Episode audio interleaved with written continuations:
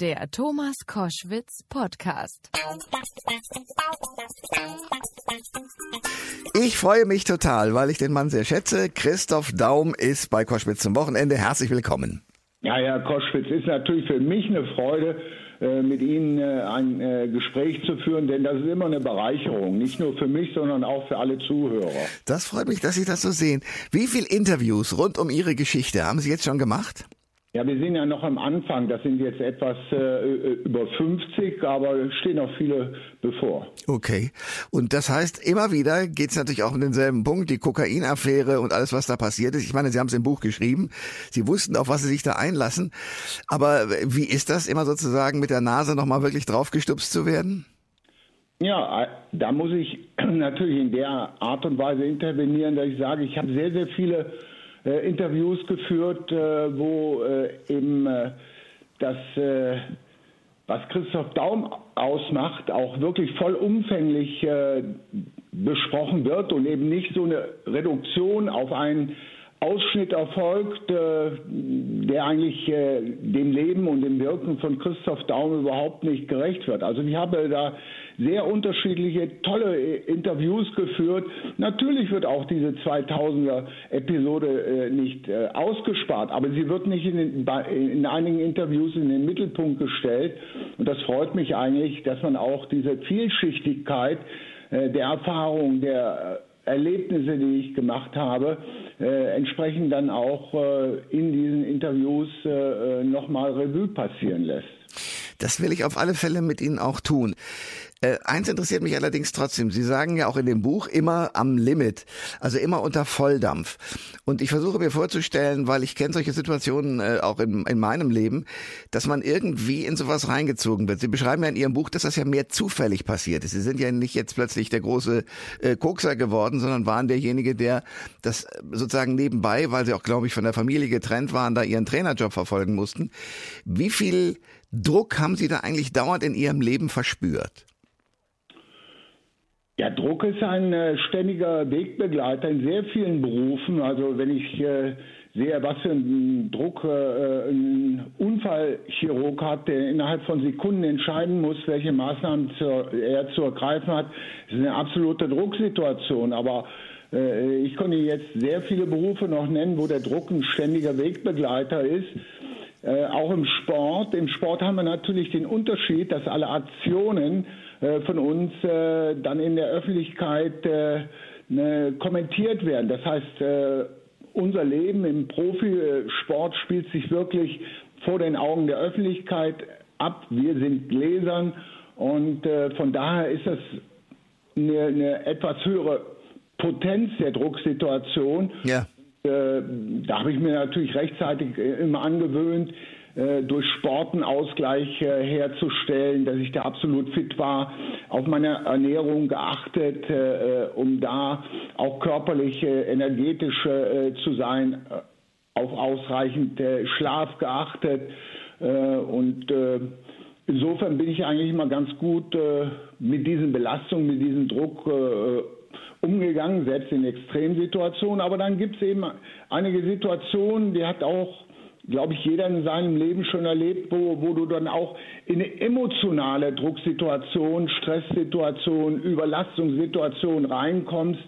Und äh, das war bei mir eben äh, temporär der Fall, als ich mich von der Familie getrennt hatte und hörte dann äh, von den Kindern, Mann, Papa, wann kommst du wieder nach Hause? Freunde haben gesagt, Mann, du hast kleine Kinder, du kannst die Familie nicht verlassen, was machst du da?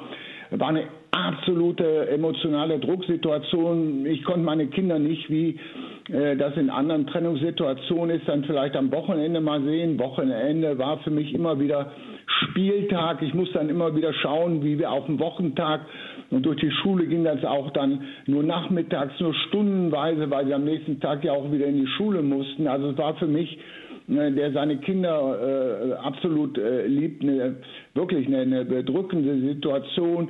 Dann kam in dieser Phase noch dazu, dass ich äh, meine Kernkompetenz äh, das ist eigentlich äh, der Trainerjob verlassen hatte durch eben sogenannte gute Berater in Investment in, in eine Immobilienanlage äh, vorgenommen hatte, die stellte sich auch sehr schwierig dar.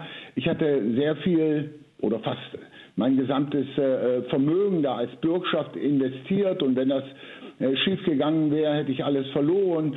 Und ich hatte eine Situation, wo ich immer wieder äh, vom Trainingsplatz gleich zum Rechtsanwalt äh, hin bin, um diese ungeheuerlichen Forderungen oder Vorwürfe, ne, die mit diesem äh, Investment in Verbindung standen, abzuschmettern. Hm. Dazu kam dann noch aus allen möglichen Ecken Leuten, die haben Leute, die haben Behauptungen aufgestellt, die absolut erfunden waren, äh, die sich hinterher auch für diese äh, äh, ungeheuerlichen Behauptungen bei mir entschuldigt haben, aber das war dann später, als ich äh, alles zum Positiven für mich äh, gewandt hat. Und dann kam natürlich auch in einer gewissen Art und Weise noch der, der mediale Druck, den ein Bundesliga-Trainer, der im Spitzenbereich sich bewegt, permanent ausgesetzt ist. Und dieses, ja, dieses äh, Gemisch das hat mich eben so sehr belastet, dass ich kurzfristig äh, den Überblick verloren hat und, dann gesagt hat, so, was soll's, dann äh, äh, nimmst du äh, eben auch mal was. Ich habe aber sehr schnell gesehen, äh, äh dass das keine Probleme löst und habe es dann auch wieder sein gelassen. Aber leider, diese kurze Episode, die es gab, die ist mir dann so auf die Füße gefallen, dass dadurch mein Leben eine ganz andere Wendung auffuhr. Eine Sache müssen Sie mir als Fußballamateur, also nicht Spieler, sondern wirklich nur als Zuschauer, der mit Freude Fußball guckt, aber am wenig Ahnung hat, erklären und möglicherweise damit auch vielen Hörerinnen und Hörern, denen es ähnlich geht. Was macht ein Spitzentrainer anders? Also was haben Sie anders gemacht als andere Trainer? Weil alle haben elf Spieler auf dem Feld. Da sollte hinten einer im Tor sein, der die Bälle hält. Sollte ein guter Sturm da sein und es sollte im Mittelfeld alles stimmen. Ähm, also was haben Sie angestellt, um aus Fußballspielern, und es gibt ja ganz viele, die sagen, der Daum war mein bester Lehrmeister und Trainer überhaupt. Was haben Sie mit den Leuten angestellt, dass die so erfolgreich wurden? Ich habe über die sagen wir, athletische Ausbildung, konditionelle Ausbildung, über die technisch-taktische Ausbildung hinaus auch mit einer Charakterschulung betrieben. Ich habe immer wieder gesagt, der wichtigste Muskel, den ihr habt, der befindet sich zwischen den Ohren. Das ist das äh, Gehirn. Äh, das heißt, euer Denken und Fühlen bestimmt maßgeblich äh, eure Einstellung zu eurem Beruf. Das zählt übrigens nicht nur für, die, für den Fußballbereich, sondern auch äh, in vielen anderen gesellschaftlichen, wirtschaftlichen Bereichen ist das der Fall und habe dann sehr viel äh, mich mit mentalen Training äh, beschäftigt, um da die Spieler eben nicht nur in einer Art Persönlichkeitsbildung äh, zu Siegern im Sport zu machen, sondern auch äh, auf das Leben danach äh, vorzubereiten, dass sie dann auch eigenverantwortlich, selbstständig ihr Leben handeln können. denn irgendwann, wenn du mal 32, 33 bist, dann ist der Kinofilm zu Ende der hm. Kinofilm Profifußball. Dann kommst du auf einmal äh, raus auf die Straße hm. und bist wieder im normalen Leben und musst dich auch da zurechtfinden. Das heißt nochmal ganz klar, meine äh, Stärke und wodurch ich mich von anderen Trainern unterschieden habe, ist eben, dass ich sehr früh mit äh, einem Mentalcoach zusammengearbeitet habe, dass ich sehr früh äh, die äh, Notwendigkeit äh, auch eines mentalen Trainings erkannt habe und dadurch haben wir eben dann Spieler, die natürlich auch wie jeder Mensch manchmal voller Zweifel sind, manchmal irgendwelche Blockaden haben, in die Lage versetzt mit psychologischen Programmen, mit hier müssen wir mit Ausdrücken arbeiten wie mit, mit äh, äh Ankerungsprogrammen, Reframing-Programmen, äh, mit Audi-Suggestionsprogrammen äh, in der Lage sind, sich schnellstmöglich wieder in den besten Zustand zu versetzen. Und das äh, ist im Fußball sehr wichtig, weil wir haben immer mal Situationen, wo einer einen Fehler macht und wenn er dann zu sehr ein Selbstgespräch äh, geht nach dem Motto, Mann, wie konnte mir das passieren? Äh, er wird dann äh, eigentlich von seiner Bestleistung runtergezogen. Wir kennen diese Selbstgespräche und da war es ja. eben meine Aufgabe, den Spieler möglichst schnell wieder in eine positive Stimmung äh, hineinzubringen, so nach dem Motto, Fehler passieren, Fehler gehören mit dazu, lern daraus, in der nächsten Aktion musst du wieder besser sein, so nach dem Motto, einmal mehr aufstehen als hinfallen. Und das haben wir in sehr vielen äh, Aktionen gemeinsam erarbeitet. Stimmt die Geschichte, dass Sie irgendwann mal 40.000, ich glaube Mark damals noch, Ihren Spielern gezeigt haben und gesagt haben, ich glaube es war ein Spiel gegen Bremen, das müssen wir äh, hinkriegen? Also war das sozusagen einer äh, auch Ihrer Köder? Haben Sie damit gearbeitet? Ich habe den Spielern die Meisterschaftsprämie, das hatte nichts mit dieser äh, Siegprämie äh, die wir für das äh, Spiel in Bremen hatten, äh, zu tun, nochmal begreifbar gemacht. Also ich konnte mir unter diesen Zahlen 40.000 nicht viel vorstellen. Das war für mich eine neutrale Summe.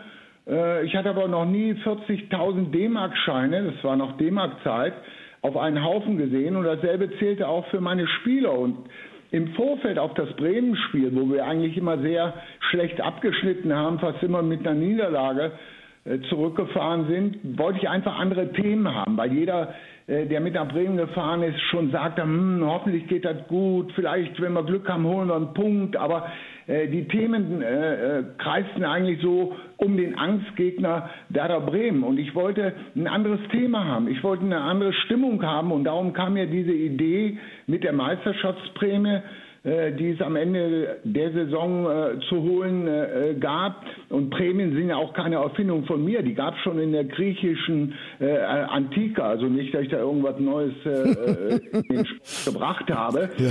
Ich habe nur noch mal diese Summe begreifbar gemacht. Das heißt, auf einem riesen äh, Blatt Papier eine Pappe geklebt, die, mit Tesafilm, die ganzen Tausende. Und jetzt konnte jeder noch mal sehen, aha, so sehen eigentlich 40.000 Scheine aus und äh, ja, dann hatte ich ein ganz anderes Thema im Vorfeld zu diesem Spiel. Die Stimmung war gelöst. Wir haben uns nicht mehr über äh, den Angstgegner Werder Bremen unterhalten, äh, sondern äh, darüber, was man äh, mit so einer Meisterschaftsprämie, wenn wir sie denn bekommen, äh, alles machen kann. Wir, wir waren einfach gelöster und wenn dann hinterher natürlich noch ein Sieg rauskommt, wie an diesem Spieltag, dann wird natürlich wieder sehr monokausal gesagt, okay, der Daumen hat da irgendwo so mit einem billigen Motivationstrick äh, die, die, einen Leistungsanreiz gesetzt. Ähm, das war aber nicht meine Absicht. Ich wollte einfach nur äh, etwas für eine andere Stimmung tun. Das ist gelungen. Und welchen Anteil äh, äh, diese Maßnahme nachher an dem Erfolg hat, die können wir sowieso nicht rausrechnen. Ich kann nur sagen, es ist positiv angekommen und äh, wir hatten eine äh, lockere, gelöste Stimmung, die uns dann auch zum Sieg geführt hat. Woher kommt Ihr Selbstbewusstsein? Ich glaube, da gibt es nicht so den einen Moment, wo du den äh, äh, äh Obelix Zaubertrink zu den ein äh, Miraculix zu Hause, der mir das mixt. Äh, sondern das äh, ist sicherlich etwas, was im Laufe der Jahre entwickelst. Das heißt also, ich hatte erst äh, in der frühesten Kindheit eine wohlbehütete Zeit in Sachsen im Erzgebirge, bin dann in das etwas rauere Ruhrpott-Klima gekommen, wo du wirklich einen Melting Pot hattest von, von Flüchtlingen, Umsiedlern, Kriegsgefangenen, die zurückkamen. Und da regierte natürlich das Gesetz der Straße. Da musst du schon lernen, äh, dich zu behaupten, dich durchzusetzen, manchmal auch die Ellbogen äh, einzusetzen. Das hat äh, geprägt. Und da ich dann im weiteren Verlauf auch in der Schule Klassensprecher war, Schulsprecher war, so habe ich immer mehr gelernt, Verantwortung zu übernehmen, mich für andere einzusetzen, für andere da zu sein und auch im kleinen Bereich in eine gewisse Führungsrolle hineinzuwachsen. Und das hat sich dann eben später immer mehr fortgesetzt, indem ich dann an der Uni äh, im AStA mitgearbeitet habe, in, indem ich eben äh, dann auch als Jugendtrainer äh, Führung äh, für äh, die äh, mir anvertrauten Jugendlichen übernommen habe und insofern durch das Studium, wo ich eben über das Sportstudium hinaus noch äh, psychologische äh, Vorlesungen als Gasthörer absolviert habe, habe also da keinen Abschluss gemacht, aber habe auch dort äh, Impulse mit aufgenommen über neue Strömungen in der Psychologie. Ich kann mich damals daran erinnern, da kam zaghaft auf, was heute in aller Munde ist, diese, diese Resilienz, ja. Die aus der äh, USA kam. Und da habe ich mich rechtzeitig mit beschäftigt und habe dann immer wieder versucht, was können wir gewinnbringend und hilfreich im Fußball einsetzen und ja, diese Neugierde, dieses äh, etwas nicht nur anders, sondern besser zu machen, äh, das hat mich eigentlich immer ausgezeichnet. Äh, wo es herkommt, ist zum Teil vielleicht anlagebedingt, zum anderen äh, Teil umweltbedingt, wenn du die entsprechende äh, Förderung hast oder auch gefordert wirst oder auch dich selber forderst, äh, denn äh, zu lernen ist eigentlich eine lebenslange Aufgabe, äh, die ich äh, mir auf meine Fahne geschrieben habe. Ja, aber äh, das heißt mit anderen Worten, wären wir uns auf dem Schulhof begegnet, äh, wäre es so gewesen, Christoph hat schon immer eine große Klappe gehabt, richtig? Äh, Christoph hätte für deine Probleme ein offenes Ohr gehabt und hätte gemeinsam mit dir Lösungen erarbeitet. Nicht, dass ich immer sofort die Lösung in der Tasche habe. Manchmal hätte es dir vielleicht auch geholfen, äh, dass ich äh, dir nur zugehört habe, so nach dem Motto geteiltes äh, Leid ist halbes Leid. Und dann ist es aber immer wieder die Aufgabe, äh, den anderen äh, zu unterstützen, zu helfen und gemeinsam mit ihnen Lösungen zu erarbeiten. Da wäre ich an deiner Seite gewesen. Ich glaube, ein ganz wichtiger Name für Sie und auch Mensch ist äh, Gero Bisanz, richtig? Gero Bisanz war mein Ausbilder an der Sporthochschule und der war insofern wichtig, als ich ihn zu den Menschen hinzuzählen würde, die einen Unterschied in meinem Leben ausgemacht haben. Das war einer, äh, der hat äh, Potenziale in mir gesehen, hat mich unterstützt und hat mich äh, äh auch äh, wirklich äh, dazu animiert, in diesen Fußballbereich als Cheftrainer hineinzugehen. Ich wollte eigentlich nur Lehrer, Sportlehrer an einer Schule werden, aber okay hatte so viele Trainer äh, äh, ausgebildet, Bundesliga-Trainer, dass er zu mir sagte, und für mich war das auch überzeugend, weil er hatte diesen Überblick, Mensch, Kinder, du hast Riesenanlagen, du kannst ein sehr, sehr guter Bundesliga-Trainer werden. Das hatte ich vorher selber noch nicht so auf meiner Agenda. Aber wenn dir, wenn einer so an dich glaubt, wenn einer dich so unterstützt, wie das bei äh, äh Gero der Fall war, dann musst du sagen, He was the one who makes a difference in my life. Okay. Und ähm, diese Stärke, dieses, ähm, wenn jemand an dich glaubt, das ist das, was Sie übertragen auf Ihre Fußballspieler, weil ich habe immer den Eindruck, wenn man als Trainer ähm, dann im Spiel steht, also die 90 Minuten erlebt, dann ist man ja relativ hilflos. Man steht da am Spielfeldrand und da kann man ja eigentlich nichts mehr machen. Also man muss vorher sozusagen diese diesen Glauben an die Elf äh, und die Reservespieler natürlich auch, aber die, die Elf, die auf dem Platz stehen, diesen Glauben vorher vermittelt haben.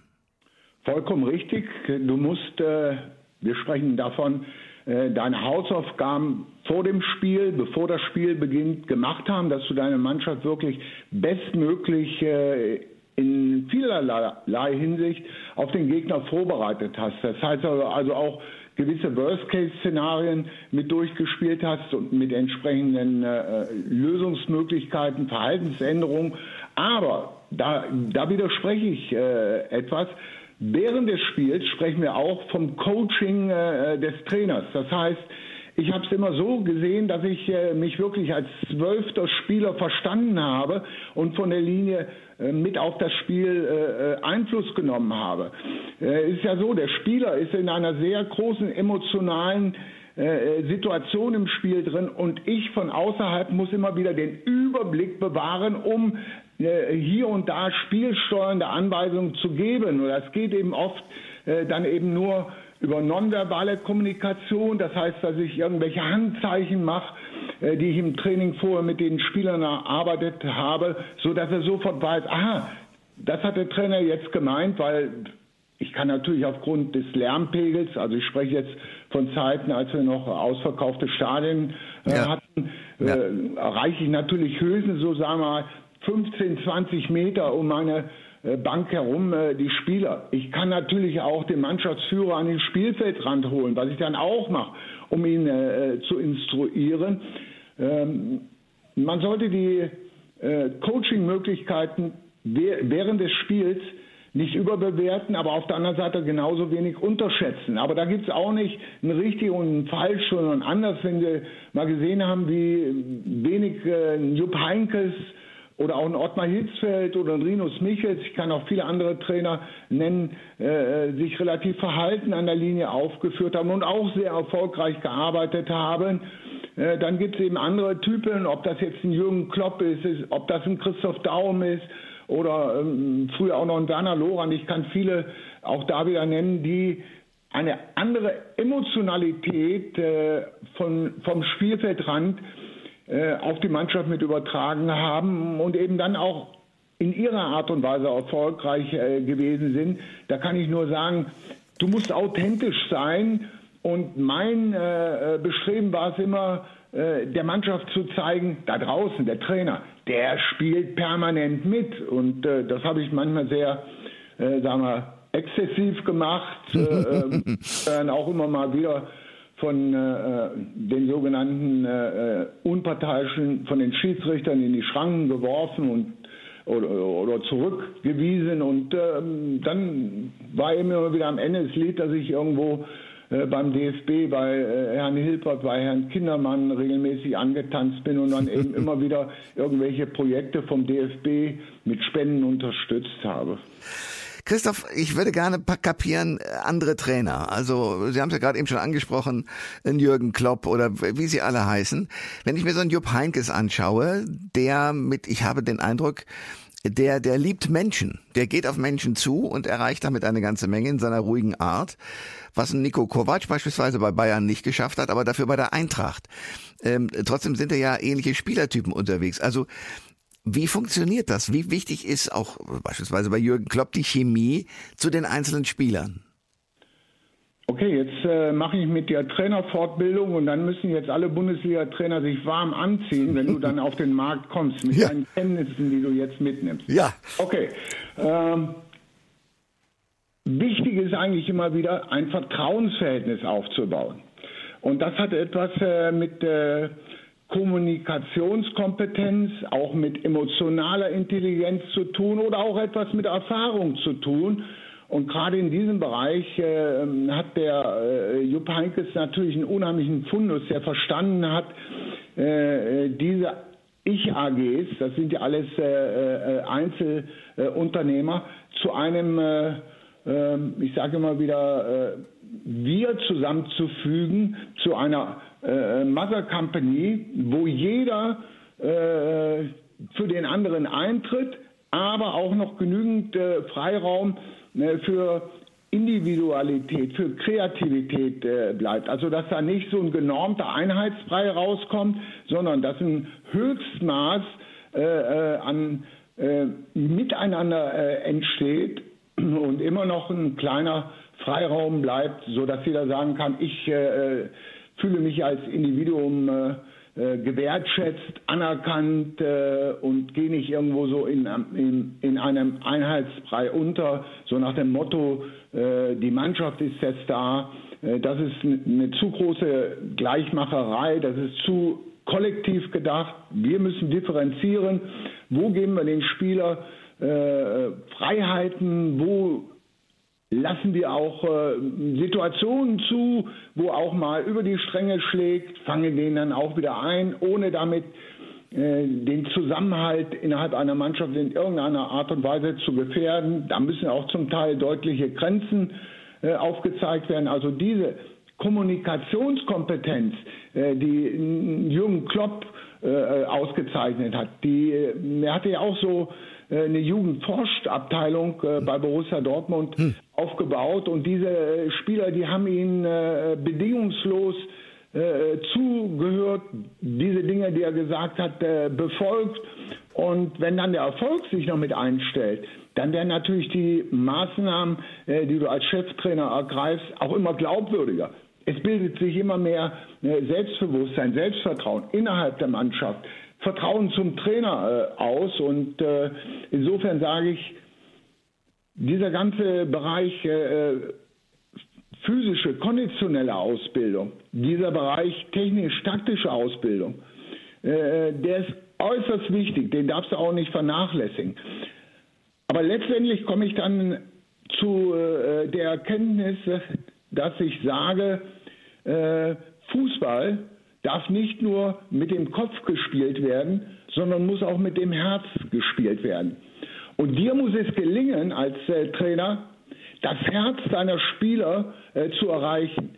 Denn nur was das Herz bewegt, bewegt auch den Spieler. Und das war immer meine Prämisse, äh, dass ich auf, auf der einen Seite äh, die fachlich kompetenten Dinge entsprechend berücksichtige, aber auch äh, die, Charakter, den Charakter des Spielers mit Schule, da ich die Mentalität des Spielers mit Schule. Und ich glaube, man kann das gar nicht richtig auseinander äh, dividieren, ist es jetzt 50-50. Äh, In manchen Situationen mag es mal äh, so sein, dass ich, äh, wenn ich einen Sieg nicht herausspielen kann, eben auch durch eine unheimliche Willensstärke von vielen Spielern einen Sieg erzwingen kann. Dann wird äh, der emotionale Faktor etwas höher sein. Also der Trainer muss genau sein, sehen und spüren, wann musst du fachlich die Mannschaft mehr instruieren und wann musst du sie auch mal emotionalisieren. Nur, mit, mit, mit, äh, so wichtig wie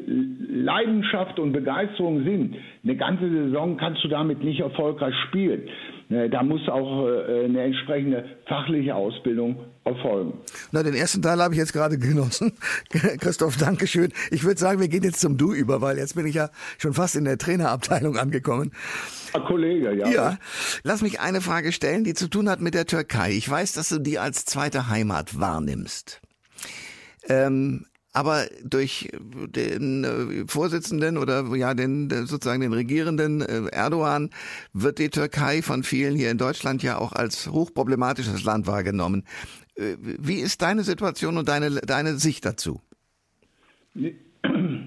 Diese Verengung der Türkei auf Tayyip Erdogan ähm, ist äh, ein Gesichtspunkt, aber ich kenne natürlich sehr viele aus der Bevölkerung. Ich kenne Leute, äh, die äh, dort leben, die dort arbeiten und das sind meine Brüder und Schwestern, die eben unter der augenblicklichen Situation, die dort in der Türkei herrscht, eben bestmögliche Arbeit abliefern. Und für die bin ich natürlich da. Ich will immer wieder, dass ja, Brücken gebaut werden. Ich sage, die Türkei ist für uns äh, die Brücke in den arabischen äh, Bereich hinein. Die äh, Türkei hat traditionell seit über 100 Jahren eine enge Verbindung äh, zu Deutschland und äh, von daher äh, reduziere ich das jetzt gar nicht auf einige Maßnahmen, die von oberster höchster Regierungsstelle ausgehen, sondern ich sehe mehr die Bevölkerung, ich sehe mehr den Einzelnen,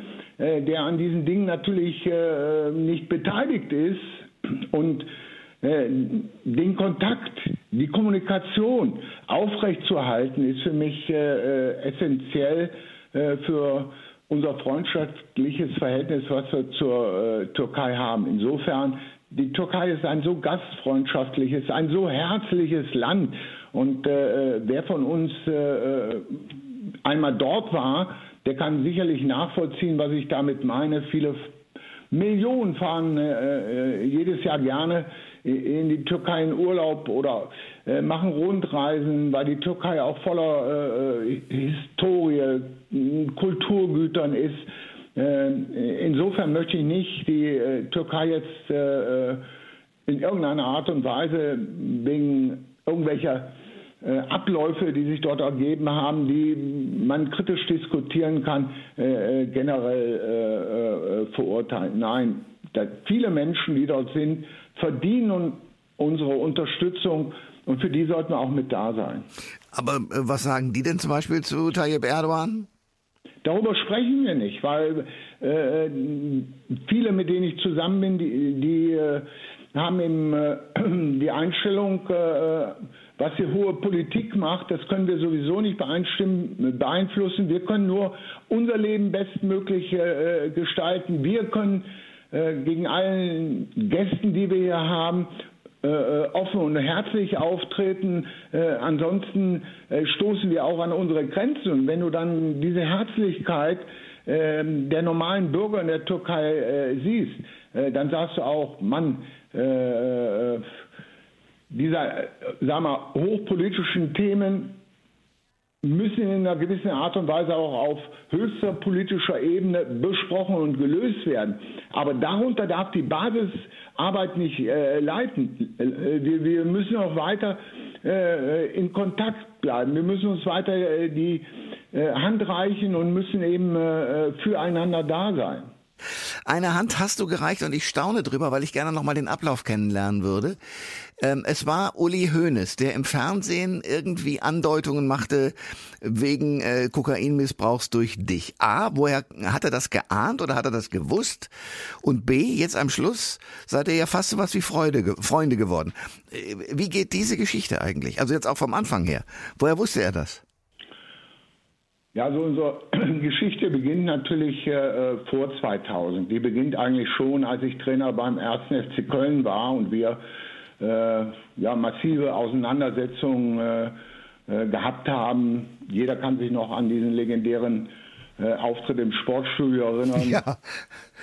Diese, diese Sequenz äh, steht ja in direkter Konkurrenz zu Dinner for One und die beiden Sendungen streiten sich, was wird häufiger geklickt, äh, dieser Sportschulauftritt oder Dinner for One.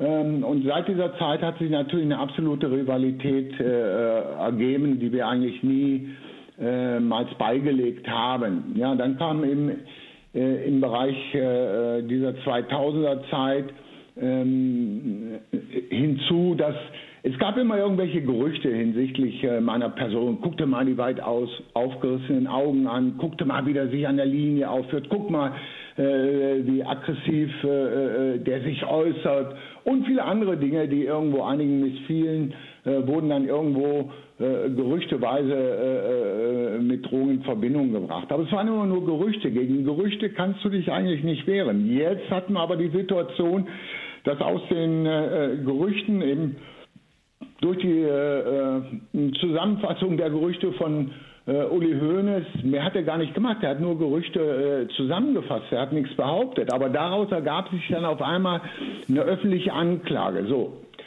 Jetzt war ich natürlich äh, äh in die Enge getrieben und die Frage war, okay, äh, ähm, legst du jetzt hier alle Karten auf den Tisch, sagst du sofort die Wahrheit oder ähm, wie kommst du aus der Situation am besten raus? Und da ich ja aufgefordert worden bin, mit einer Haarprobe äh, meine Unschuld äh, zu beweisen, habe ich natürlich auch äh, mich vorher abgesichert, habe äh, eine anonyme Haarprobe durchführen lassen.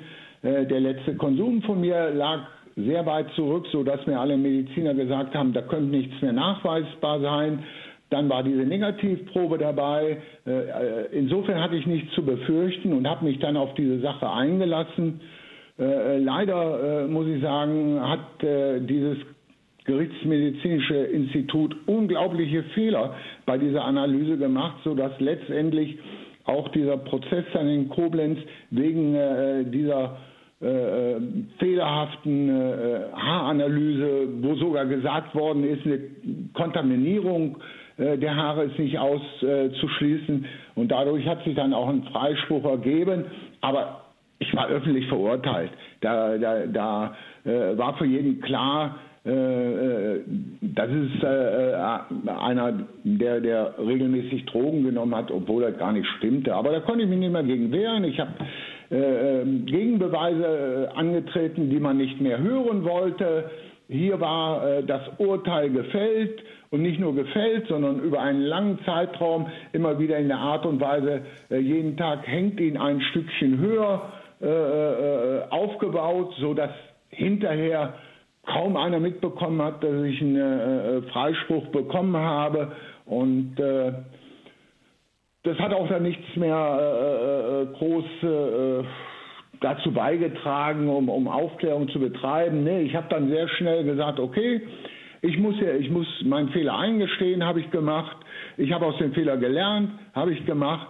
Äh, äh, und dann bin ich äh, eben aus der Opferrolle raus, bin wieder in die Gestalterrolle rein und habe wirklich nach dieser Zeit meine erfolgreichste Zeit gehabt und habe dort viele Titel gewonnen, habe äh, Vertrauen zurückgewonnen, habe Glaubwürdigkeit zurückgewonnen und habe eigentlich das bestätigt, was die meisten gesagt haben, äh, nämlich Menschenskinder, wer ist fehlerfrei? Der Christoph hat mal einen Fehler gemacht, wer macht keinen Fehler? Wir haben ihn verziehen, der muss wieder eine zweite Chance bekommen. Und das war eigentlich diese Unterstützung von der breiten äh, Öffentlichkeit für mich immer eine tolle Sache, das zu spüren. Aber Uli Hoeneß ähm, äh, hat sozusagen zwar aufgehört, aber ihr habt euch sozusagen noch mal wieder getroffen, äh, zumindest telefonisch, nachdem er dann in den Knast gewandert ist.